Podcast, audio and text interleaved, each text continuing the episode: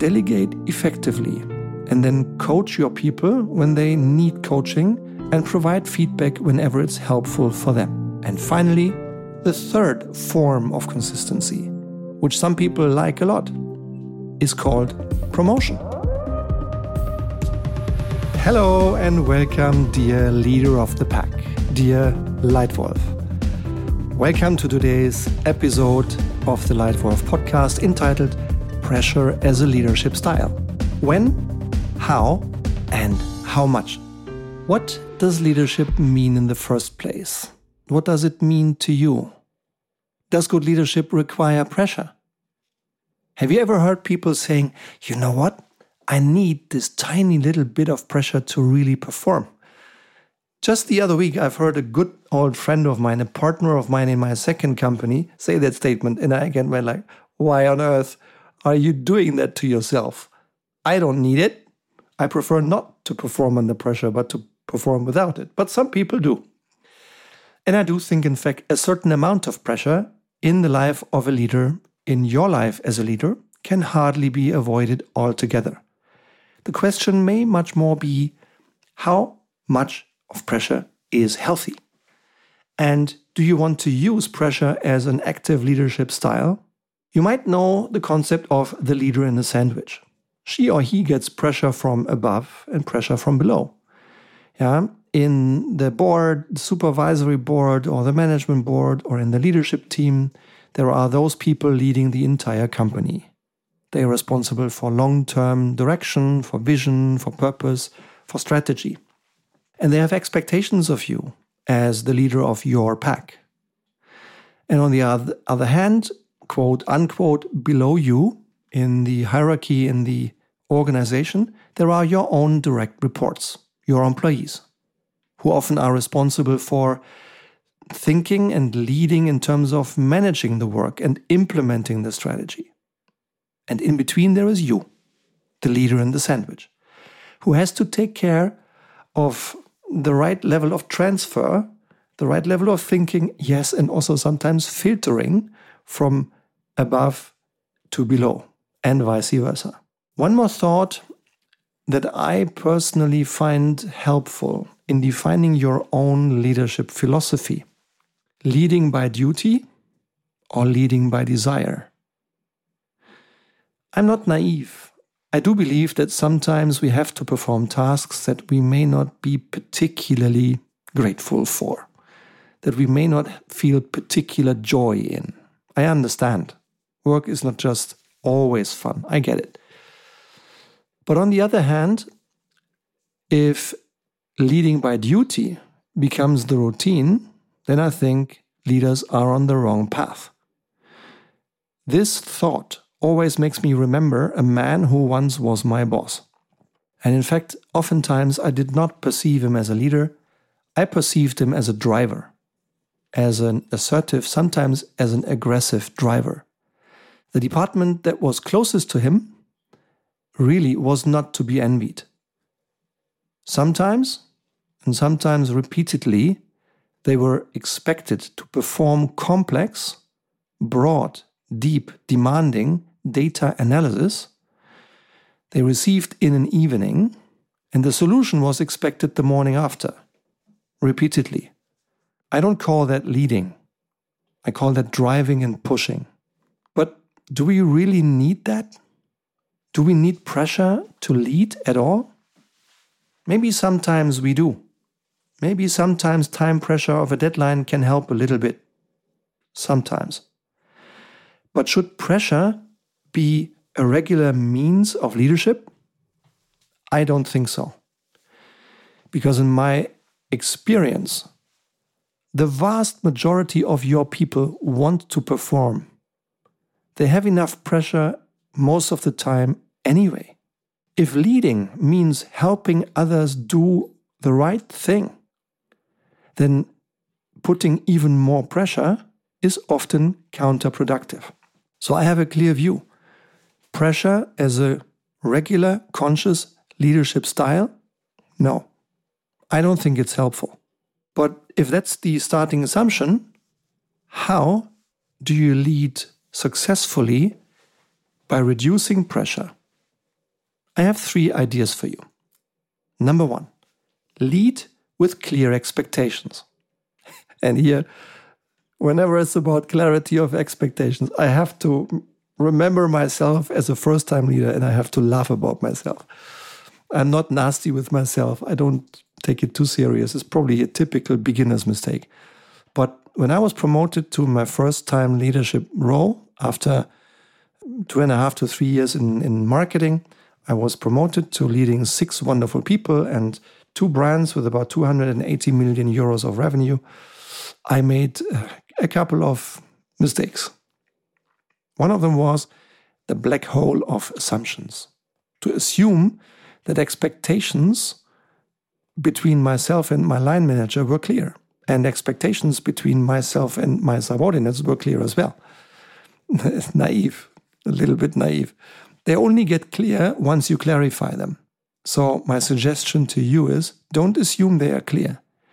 Clarify expectations with all your key stakeholders, with your line manager, with your direct reports, and with those other few decisive stakeholders. Clarify them. In doing so, set clear goals. What result do you expect? In what quality? By when? That's what I call a clear goal. And then delegate effectively and receive effective delegation. Uh, make sure that no matter whether you receive or give responsibility, that there is clarity on the goal, what result, in what quality, by when, that it's clear roughly how to go about the task and what parameters need to be kept. And at the end of the conversation, make sure that the one taking the responsibility recaps what has been taken over and what will be delivered by when. So delegate effectively and then coach your people when they need coaching and provide feedback whenever it's helpful for them. So, tip number one regarding pressure and leadership lead with clear expectations. Tip number two lead consistently. Consistency to me means not only thinking consistently or talking consistently, but acting consistently. And whenever my, my partners and me, we are invited to have an introductory conversation with the CEO and typically the chief HR officer of companies, then when we talk about a transformation model, we talk about leadership transformation, and we share the four pillars of successful leadership transformations. And we arrive at pillar number four called consistency. That's three out of four cases. They say, you know what, Herr Hohmeister, you know what, Stefan, the model makes all sense in the world, and we are we have a little bit of stuff there and we are doing some trainings here. But when we're honest, getting to consistent action is not our strength. That's what we hear three out of four times. So leading consistently matters. Yeah? And consistency to me has three different forms. One of them may be perceived as a little uncomfortable at first. Consistency can mean if you have 10 leaders reporting to you, and for whatever circumstances, one of them is a leader by accident. Uh, she or he was promoted based on functional skills and functional mastery into a leadership role, hoping and assuming that this individual would not only be strong on the functional but also on the leadership side. This assumption sometimes is right and it works and it's sometimes wrong and it doesn't work. Then we cannot just sit still and observe this problem if, after repeated efforts to support, to challenge, to coach, uh, to train that leader to be a leader, it doesn't work, then help that person. Take him out of leadership responsibility. Put him back into a role he really thrives in, into an expert role. Or, if he or she prefers, then invite them to leave the company and find work in another company. But don't continue observing them as they suffer. Yeah, that to me is one form of consistency. And if a change is really needed, then please do it with dignity. Yeah? These people are wonderful people. They deserve respect for what they've done and for their effort. They deserve dignity. Yeah? So that's one form of consistency, which is change. The second form of consistency is continuity. Assume you have a couple of leaders reporting to you. One of them is doing a decent, fine job on business results, on functional mastery, and an equally decent job in terms of leadership. Not great, but strong, and in line with the requirements of the role. And now, when you think ahead, you're convinced that the role will last for the next two, three, four, five years. Maybe the role will grow a bit and the demands of the role will increase a bit.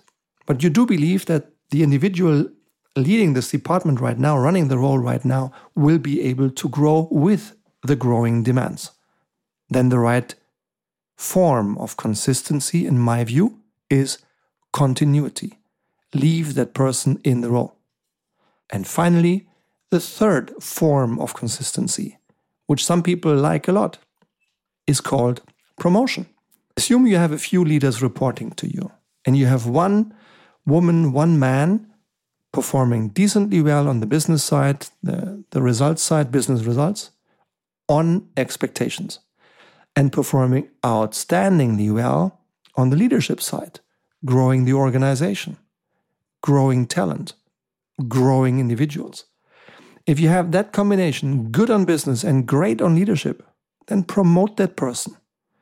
She or he seems to be an outstanding leader, and then make sure you use that leadership talent by promoting that individual into bigger responsibility.